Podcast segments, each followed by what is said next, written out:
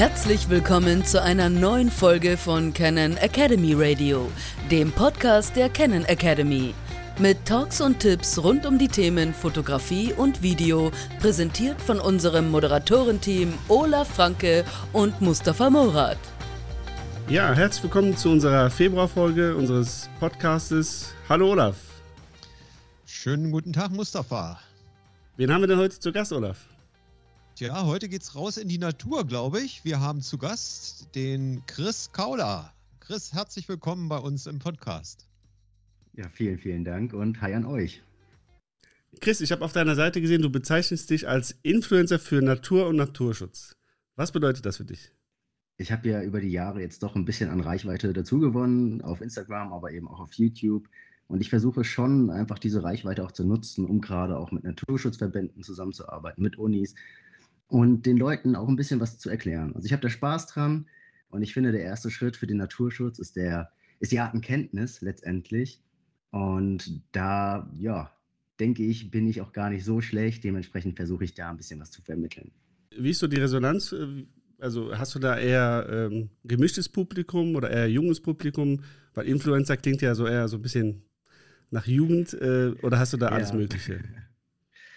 Ähm, es ist sehr durchmischt, aber wenn man sich mal die Statistiken anschaut und auch in die Naturfotoszene schaut, dann ist das Klientel ja doch eher etwas älter und meistens männlich. Und das merke ich auch. Aber dennoch, Resonanz ist super und ich kriege regelmäßig Mails, dass die sagen, der Blick hat sich komplett verändert, seitdem ich deine Videos schaue. Und das ist halt das schönste Feedback, was ich bekommen kann.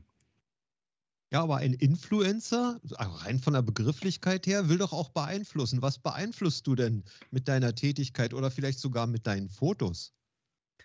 Ja, eben die, die Natur wieder näher zu bringen und die Tierwelt, aber auch Pflanzenwelt, aber das ist nicht ganz so meins, primär die Tierwelt, die will ich da schon näher bringen und eben, wie gesagt, diese Artenkenntnis vermitteln die Leute animieren, rauszugehen, natürlich auch, ein bisschen Spaß haben, den Blick zu schärfen, weil es gibt so viel zu entdecken. Teilweise muss man ja gar nicht rausgehen. In der eigenen Wohnung findet man schon genug Tiere, die man auch fotografieren könnte. Ja, da gibt es einige spannende Aussagen dazu auf deiner Homepage, die ich gelesen habe. Da gehen wir nachher sicherlich auch nochmal drauf ein. Ähm, mich würde nichtsdestotrotz nochmal interessieren, neben deinen fotografischen Kenntnissen, was qualifiziert dich denn dazu, Influencer für Natur und Naturschutz zu sein? Also ich habe Biologie studiert und ich habe immer versucht, die Wissenschaft nicht aus den Augen zu verlieren. Also mir wurde relativ schnell klar im Laufe des Studiums, dass ich nicht in die Wissenschaft möchte. Und ähm, aber diesen Bezug wollte ich behalten. Also ich wollte nicht am Schreibtisch sitzen und Paper schreiben, aber ich wollte trotzdem wissenschaftlich arbeiten. Und das habe ich jetzt quasi kombiniert ich bin Naturfotograf, habe relativ viel Reichweite und versuche das eben auch mit der Wissenschaft zu verknüpfen. Und da, ja, kommt das alles zusammen. In deiner Eigenschaft als Naturfotograf bist du ja auch Mitglied in verschiedenen Gesellschaften, die sich hinter so merkwürdigen äh, Abkürzungen wie HGON oder AG Eulen oder GDT verstecken. Was bedeutet diese, was bedeuten diese Abkürzungen und was bedeutet vor allen Dingen auch die Mitgliedschaft für dich? Ähm, ich finde, die generell eine Mitgliedschaft ist schon mal eine Unterstützung. Und je nachdem, wo man da Mitglied ist, also wie bei der HGON, die Hessische Gesellschaft für Ornithologie und Naturschutz, da ist es natürlich super, wenn man da auch ein bisschen Geld spendet in Form einer Mitgliedschaft. Wenn man da noch aktiv mitarbeitet, umso besser. Die GDT ist letztendlich die Gesellschaft Deutsche Naturfotografen. Das ist ein Fotoverband und da ist mir der Kontakt einfach ganz wichtig. Du hast gerade äh, den Begriff Ornithologie erwähnt. Was ist das genau? Ja. Die Vogelkunde. Also ich hatte mich doch auf Vögel spezialisiert, insbesondere Eulen. Da habe ich ganz, ganz viel gemacht, jahrelang mitgearbeitet. Und die Tiergruppe ist einfach, ja, liegt mir besonders am Herzen, am Herzen. Bleiben wir noch einen Moment bei diesen lautlosen Fliegern, bei diesen Eulen. Äh, was reizt dich ganz besonders daran und wo vor allen Dingen, wo findet man denn heutzutage noch Eulen? Außer vielleicht in einem Naturpark. Das ist genau dieser Punkt. Wo findet man Eulen? Die sind einfach nicht so präsent. Und deswegen haben sie allein deswegen schon ihren Reiz. Dann können sie lautlos fliegen, viele sind nachtaktiv. Sie sehen wirklich unfassbar schön aus. sie können unseren Herzschlag hören und wir, wir bemerken sie nicht mal. Lauter solche Dinge, also es sind total abgefahrene Geschöpfe. Und, ja, das war relativ früh klar, dass ich mich ein bisschen intensiver mit denen beschäftigen möchte. Weiß man denn da, wo man hingehen muss, um sie zu fotografieren oder erstmal, um, um sie überhaupt zu finden? Ja, man braucht natürlich ein bisschen Erfahrung. Ähm, das Glück spielt natürlich auch eine große Rolle. Man ist relativ gut vernetzt. Letztendlich können wir Eulen überall finden, also wirklich überall. Ähm, gerade im Winter, da zieht es die Eulen auch zu uns in die Städte, in die Dörfer. Aber ja, je nach Art ist natürlich ein anderer Habitatsanspruch da. Und dementsprechend, wenn man da ein bisschen Bescheid weiß, wo man suchen muss, dann findet man sie auch. Ja, aber du verrätst uns jetzt nicht, wonach man suchen muss? Ja, es, es, es gibt zehn Eulenarten in Deutschland. Ähm, ich glaube, es würde zu viel werden, wenn ich da jetzt jede Eule einzeln durchgehen würde. Aber generell ist ein, ein gutes Zeichen, wenn wir auf die Kleinvögel hören, weil wir da äh, eine Reaktion haben, weil viele Eulen eben auch Kleinvögel jagen und dementsprechend sind die sehr aktiv, wenn da irgendwie eine Eule anwesend sein sollte und natürlich immer Gewölle und Kot. Das sind so die Anzeichen, dass da eine Eule anwesend ist. Oh, ich sehe ich seh schon, man muss doch schon sehr detaillierte Kenntnisse haben. Ähm, also über Ausscheidungen von Eulen ganz offensichtlich, um sie dann letztendlich zu finden. Und dazu braucht man dann ja. sicherlich auch ein Biologiestudium, sodass man vielleicht auch sehr gut beraten ist, mit dir mal unterwegs zu sein äh, bei einer Foto-Challenge, bei einem Fotoausflug. Genau, also Eulen, da hatten wir das Glück jetzt noch nicht. Aber ähm, bei den Fotowalks, die ich zum Beispiel über die Ken Academy veranstalte, aber wir sind immer im Habitat unterwegs, also wir können Waldkreuze sehen, wir könnten auch weite Eulen sehen. Die Chance ist da. Lass uns mal einen Blick in dein Portfolio werfen. Und ich schlage auch mal vor, dass diejenigen Zuhörerinnen und Zuhörer, die uns zumindest zu Hause gerade hören, äh, vielleicht auch mal der Webseite folgen. Ähm, zu finden ist dein Portfolio unter chriskauler.com ähm, und dann slash Portfolio. Und wenn man dort hineinsieht, findet man auffallend viele, ich sag mal, stilisierte Bilder. Man findet Detailfotos, ja fast schon Makros von Tieren und Bildern mit wiederholenden Mustern. Äh, vielleicht schaut er da auch mal rein auf diese Webseite. Chris, was leitet dich dazu an, auch solche Art dieser, dieser Bilder zu machen, die ja wirklich einen ganz, ganz eigenen Stil äh, zeigen? Also ich, ich versuche eine gewisse Diversität auch in meine Bilder zu bringen. Und das ist eben nicht nur dieses klassische Porträt, sondern ich, ich möchte mit den Tieren spielen. Und das ist natürlich nicht so einfach. Man kann es sich aber einfacher machen, indem man sich Motive sucht, die die Menschen kennen. Man muss nur in den Stadtpark gehen. Und da sind Dutzende Tiere, die darauf warten, fotografiert zu werden. Also ich bin super häufig in der Stadt unterwegs und dann ist natürlich einerseits dieser Lebensraum schon spannend. Dann gibt es diverse Konfliktfelder, die Tiere lassen einen super nah ran. Also man kann da von Weitwinkel über Details, Federdetails, bei Stockenten zum Beispiel, über ja, ein klassisches Porträt quasi alles machen. Also da bin ich ganz, ganz großer Fan von und ich bin Fan von Serien. Ja, mit Blick auf dein äh, Portfolio, Chris, was kannst du sagen? Was sind deine drei Top-Fotos, die du da rauswählen würdest? Und äh, was ist die Geschichte dazu? Ich sehe hier einen süßen Hamster, ich sehe eine dramatische Eule. Also ein dramatisches Foto von einer Eule, wirklich sehr, sehr schöne Fotos, muss ich sagen. Und erzähl uns ein bisschen zu deinen drei Top-Fotos. Es ist, es ist super schwierig, da ähm, meine Auswahl an Top-Fotos rauszupicken, zumal die Webseite relativ veraltet ist, das muss ich auch noch dazu sagen. Aber ähm, ja, diese Eule, die da einen frontal anschaut, das ist ein Bartkauz aus Skandinavien im Flug. Und das war abgefahren. Ich war im März, April, bin ich durch Skandinavien gereist mit einem Kumpel. Und durch Zufall haben wir dann diese Eule gefunden. Saß neben der Straße auf dem Telefonmast und hat sich überhaupt nicht stören lassen. Und letztendlich haben wir dann fünf Tage mit dieser Eule verbracht. Wir haben auf der Straße gewartet und sie hat im Straßengraben, weil eben auch das Salz da immer wieder reingeschmissen wurde von ja, den Raumfahrzeugen und von den Autos, dass da der Schnee nicht ganz so hoch war. Da hat sie eben Mäuse gefunden und ist dann immer wieder auf Jagd gegangen und das war faszinierend einfach zu beobachten. Und dann auch im Schneesturm und alles mitzuerleben, dass die einfach diese wirklich unmenschlichen Bedingungen überstehen und da einfach ihren normalen Treiben nachgehen.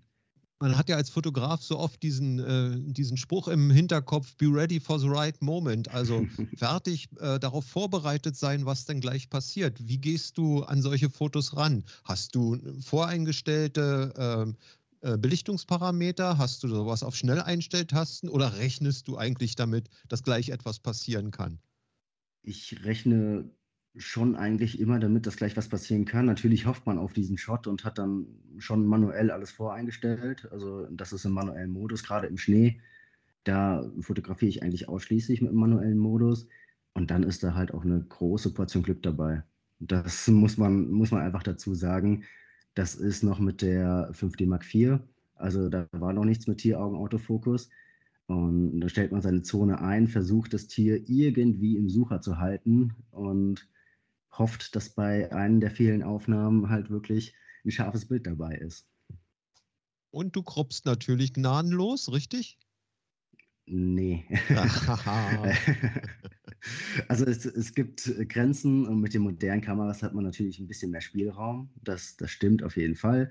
Äh, ich croppe meine Bilder, ja, aber die müssen alle noch eine Qualität haben, dass man sie großformatig drucken kann. Also ja, der maximale Crop, den ich mache, ist auf 3000 Pixel auf der langen Kante. Ja. Dann lass uns doch nochmal über mein Lieblingsfoto reden, wenn du schon nicht rausrückst damit, welches denn deine sind.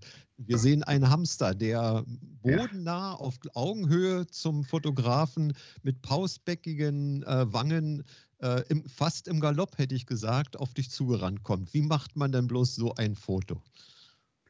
Ja, das ist auch ähm, wieder relativ lange Vorbereitung. Man muss die Tiere kennen, man muss ihre Wege kennen, ihre Laufwege. Und wie auch bei Rehen oder Wildschweinen, ähm, da sieht man eben diese Wildwechsel. Und bei den Hamstern ist es genauso. Und wenn sie eben genug gesammelt haben, dann sprinten sie zurück zu ihrem Bau. Und wenn man dann richtig liegt mit dem Tele, kriegt man halt auch so eine Aufnahme hin. Großartig. Ganz Dankeschön. großartig großartig. Ich habe gesehen, du bist auch äh, öfter mal abends oder nachts wahrscheinlich auch unterwegs. Ähm, wie fotografierst du da? Hast du da irgendwie einen Tipp für alle Zuhörer und Zuhörerinnen? Was, was, was muss man nachts beachten einfach? Also ich bin nachts tatsächlich relativ häufig unterwegs, dann aber meistens an Orten, wo es recht viel Kunstlicht gibt. Also auch häufig in der Stadt. Und mit, mit Kunstlicht kann man einfach spielen um, bis zur Unendlichkeit letztendlich. Wichtig ist einfach ein lichtstarkes Objektiv, aber das kann auch schon so ein 50 mm 1.8 sein. Ich nutze gerne das 35er 1.8 und damit lässt sich eigentlich alles realisieren. Du sind ja die Bilder in, ähm, auch so nach deinen Reiseberichten auf, in ganz vielen Ländern äh, entstanden. Ähm, du titelst ja Bilder von Europa bis zu den Falklandinseln und zeigst Bilder aus Südafrika, Simbabwe, Costa Rica, Skandinavien, um nur einige zu nennen. Welche, hast du sowas wie Lieblingsländer in, in fotografischer Hinsicht? Bist du, äh, hast du eine besonders hohe Ausbeute in bestimmten Ländern oder geht es dir denn darum, äh, die spezifischen Tiere eines Kontinents oder eines Landes mit abzubilden? Mhm. Also diese Reiseziele, das war alles während des Studiums. Mittlerweile hat sich das komplett geändert bei mir. Ich bin fast nur noch in der mitteleuropäischen Natur unterwegs, also Österreich, Schweiz und Deutschland aber mein Herz schlägt trotzdem noch für Skandinavien. Also ich plane ganz viel Skandinavien und da oben habe ich längere Zeit gearbeitet als Biologe noch und ja, es zieht mich immer wieder dort hoch und ich hoffe, dass ich diesen Sommer da auch ein bisschen länger wieder hin kann. Sehr gut. Und äh, wenn du am Reisen bist, äh, machst du das alleine oder bist du im Team unterwegs? Bevorzugt alleine oder eben mit der Partnerin. Aber ich, ich merke schon, dass wenn man mit anderen Fotokollegen unterwegs ist, die Tiere reagieren einfach anders, als wenn man alleine unterwegs ist. Das, das ist einfach so. Und ähm, egal wie gut sich der Kollege auskennt, man, man ist einfach präsent. Und das reicht schon da äh, aus, damit die Tiere nicht mehr ja, ganz so, nicht mehr so ihrem natürlichen Verhalten nachgehen. Deswegen schon versuche ich weitestgehend allein unterwegs zu sein. Und wenn du dann äh, vor Ort bist, wie, wie reist du dann? Was ist dein Ver Hauptverkehrsmittel sozusagen? Das, das Auto. Und dann halt eine Stelle, Stelle anfahren und dann versuchen, da ein paar Tage zu bleiben. Ich versuche jetzt mit dem Zelt ähm, da einfach auch ins Hochland zu kommen. ähm, möchte so ein aufblasbares Kanu mitnehmen, dass ich da auch mal ein paar Touren machen kann, auf kleinen Inseln schlafen kann. Also davon träume ich und das versuche ich dann jetzt auch umzusetzen. Also man kann sagen, du achtest schon auf deinen CO2-Fußabdruck oder ist das, spielt es für dich noch eine, sag mal, nicht ganz vor, vordringliche Rolle? Doch, das äh, spielt für mich auf jeden Fall eine Rolle, aber es ist schwierig. Also auch mit dem Auto nach Skandinavien zu fahren, mhm. ist ähm, schwierig. Ähm, es ist vielleicht besser als Fliegen, aber dennoch ist es nicht ganz so gut. Und deswegen versuche ich halt trotzdem auch was für die Natur zu tun auf der anderen Seite. Und, und da reicht halt auch noch nicht, einen Baum zu pflanzen. Da muss ich in Zukunft auf jeden Fall auch noch viel, viel mehr machen. Aber dennoch, ich bin hier auch noch in der Gründungszeit als Naturfotograf und es gehört leider dazu, dass man da auch ein bisschen Auto fährt. Das Auto verleitet natürlich dann auch dazu, dass man äh, eine Menge an Equipment mitnimmt. Wie, wie ist es denn bei dir? Was nimmst du so mit? Genau. Ähm, man hat eben diesen großen Vorteil, wenn man mit dem Auto unterwegs ist, dass man nahezu alles mitnehmen kann. Auf Flugreisen oder im Bus oder der Bahn geht das eben nicht. Und normalerweise ist in meinem Rucksack ähm, die R5. Wenn es eine größere Tour ist, sind zwei R5 dabei. Mein RF 600 mm, dann manchmal leihe ich mir von Canon eben noch ein RF 150, äh, 100 bis 500er und dann habe ich noch das RF 14 bis 35er dabei. Das ist so diese Standardauswahl. Was man so braucht halt, ne? Genau, genau. Sehr gut. Ich habe heute einen Post von dir gesehen übrigens. Du hast äh, das 100-500er, glaube ich, getestet, oder? War das das 100-400er? 100-400 habe ich zurzeit hier, genau. Ganz genau. Ich musste gerade lachen, weil, weil du sagtest, man nimmt dann fast alles mit, was man hat und habe das gerade mal versucht umzusetzen, wenn Mustafa reist. Ich glaube nicht, dass das alles in einen Pkw passen würde. Der bräuchte dann schon eher einen Transporter, aber das vielleicht nur am Rande. Wie verpackst du denn dein Equipment? Also nutzt du einen Rucksack, hast du eine Schultertasche, einen Koffer mit Rollen möglicherweise sogar? Was bevorzugst du da? Ja, also auf jeden Fall den Rucksack, weil ich muss ja mobil sein, ich möchte mobil sein und es muss ein guter Rucksack mit angenehmer Tragefunktion sein. Ich bin da bei einer amerikanischen Marke hängen geblieben. Ich weiß nicht, ob ich jetzt die Marke nennen darf. Wozu? Äh, F-Stop. Und Rucksäcke haben eben den Vorteil, dass sie in, so ein Innenteil haben, so ein ICU nennt sich das. Ja. Davon habe ich noch ein zweites und da kommt eben der Rest vom Equipment auch mit rein. Also ich habe so mhm. ein ICU und einen Rucksack. Kannst du vielleicht dieses ICU ein bisschen äh, erklären für Leute, die das nicht kennen? Ja, das ist einfach ähm, ein Kasten aus Stoff, der relativ stabil ist und innen drin haben wir diese Klettteile, dass wir da unser Inlet ähm, reinkleben können, wie wir es brauchen. Und da sind einfach unsere Objektive ganz gut gesichert. Genau, ICU oder ICU steht ja auch für Internal Camera Unit. Sehr gut. Ja, und ähm, von deinen Objektiven, die du da gerade erwähnt hast, was, sind so da, was ist so dein Lieblingsobjektiv, was du immer drauf hast? Das gibt es nicht. Das gibt es nicht. Also ich habe ähm, die vorher erwähnten Objektive fast immer dabei, aber immer drauf. Eins, was du am meisten halt drauf hast. Immer drauf gibt es sowieso das, nicht. Ja, ja, es ist situationsabhängig. Also klar, ich nutze das 600er sehr, sehr häufig weil ich einfach ähm, Tiere, äh, auch relativ scheue Tiere fotografiere. Aber ich habe am liebsten habe ich das RF 16 mm drauf, weil es klein und leicht ist. Also es ist schon, schon praktisch, wenn ich einfach mit weniger Gewicht unterwegs sein kann und einfach mal was Handliches ähm, tragen darf. Ja, und mich als Filmer interessiert natürlich auch, äh, filmst du auch? Ich filme auch, ja. Aber äh, nicht professionell. Also für meinen YouTube-Kanal filme ich recht viel. Ich habe auch ab und zu Partnerschaften, da habe ich natürlich auch Filmaufträge. Das ist dann aber auch wieder dieses Influencer-Business. Aber es ist noch lange nicht auf dem Niveau, wo es sein könnte oder auch sein sollte. Ähm, aber ich gerade heute den kompletten Tag draußen verbracht, um zu filmen. Also ich, ich mache es durchaus recht häufig. Du hast es ja vorhin schon kurz angeteasert.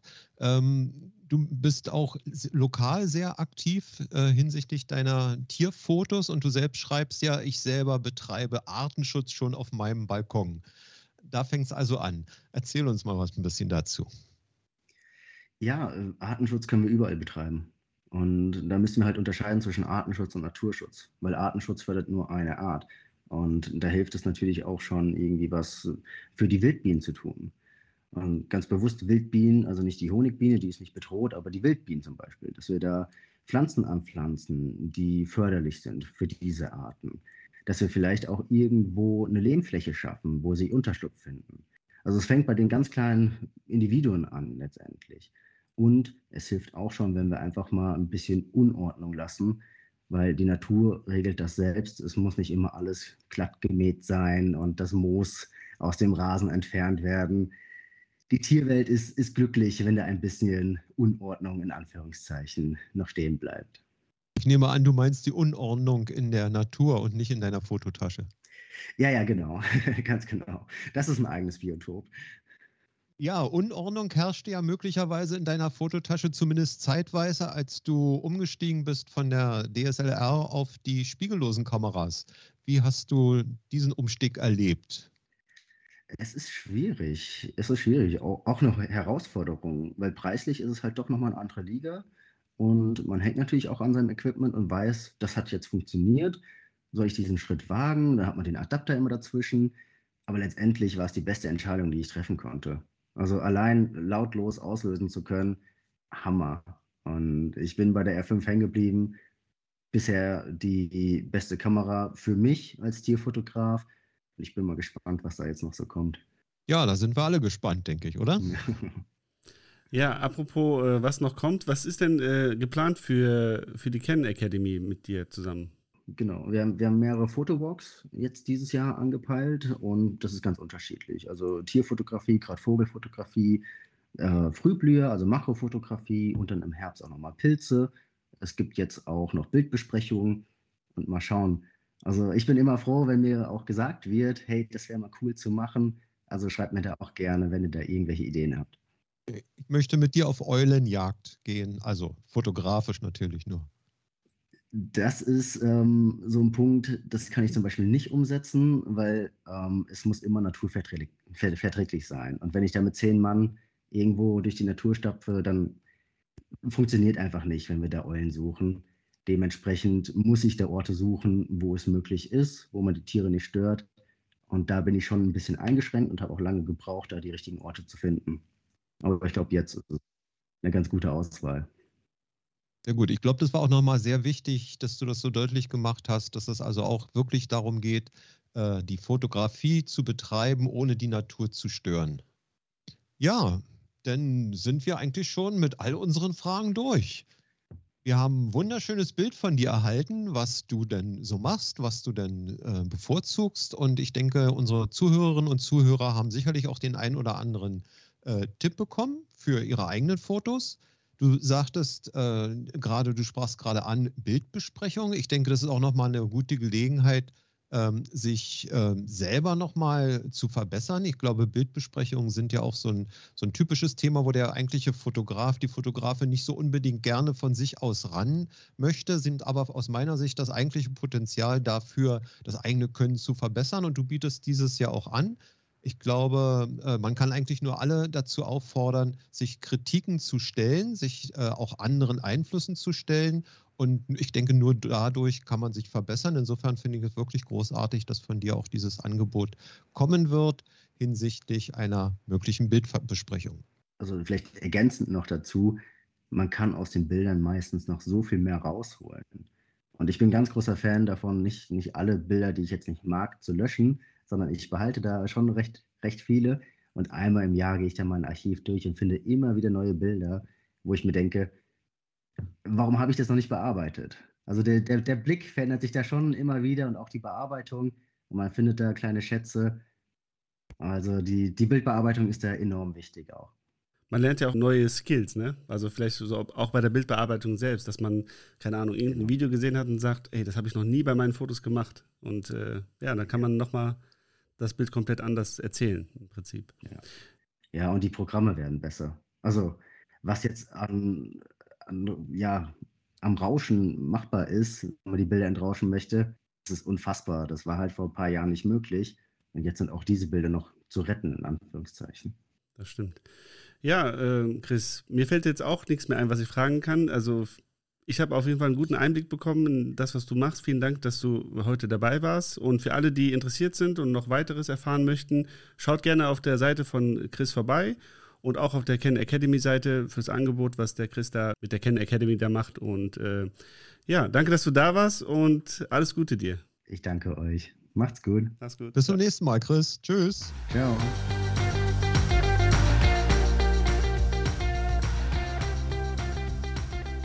Ja, soweit Chris, Chris Kauler. Sehr interessant, finde ich, wie man so den einzelnen Tieren auf die Schliche kommt, hätte ich jetzt fast gesagt. Ja, hätte ich nicht gedacht, dass man da so viel beachten muss und äh, ja, dass da Biologie und sowas auch eine Rolle spielt. Aber naja.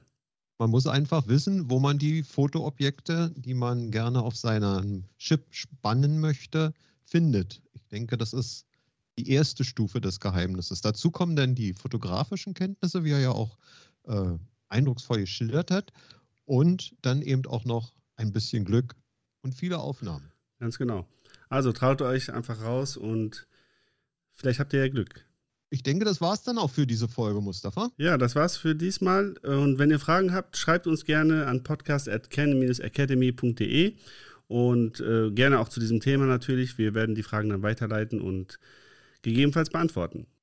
Genau, und schreibt uns auch gerne, wenn ihr spezielle Künstler oder Künstlerinnen habt, die ihr hier mal im Gespräch haben wollt, oder wenn ihr bestimmte technische Themen mal auseinandergenommen bekommen wollt von uns. Muster verfilmt, wisst ihr, ich bin in der Sport-, Bewegt- und Actionfotografie unterwegs. Wenn es dort also Fragen gibt, immer her damit. Bis dahin, bleibt kreativ. Tschüss und bye bye aus Berlin. Das war's für diesmal. Canon Academy Radio sagt Danke fürs Anklicken und Zuhören. Weitere Podcast-Folgen und alle Angebote der Canon Academy findest du unter academy.canon.de.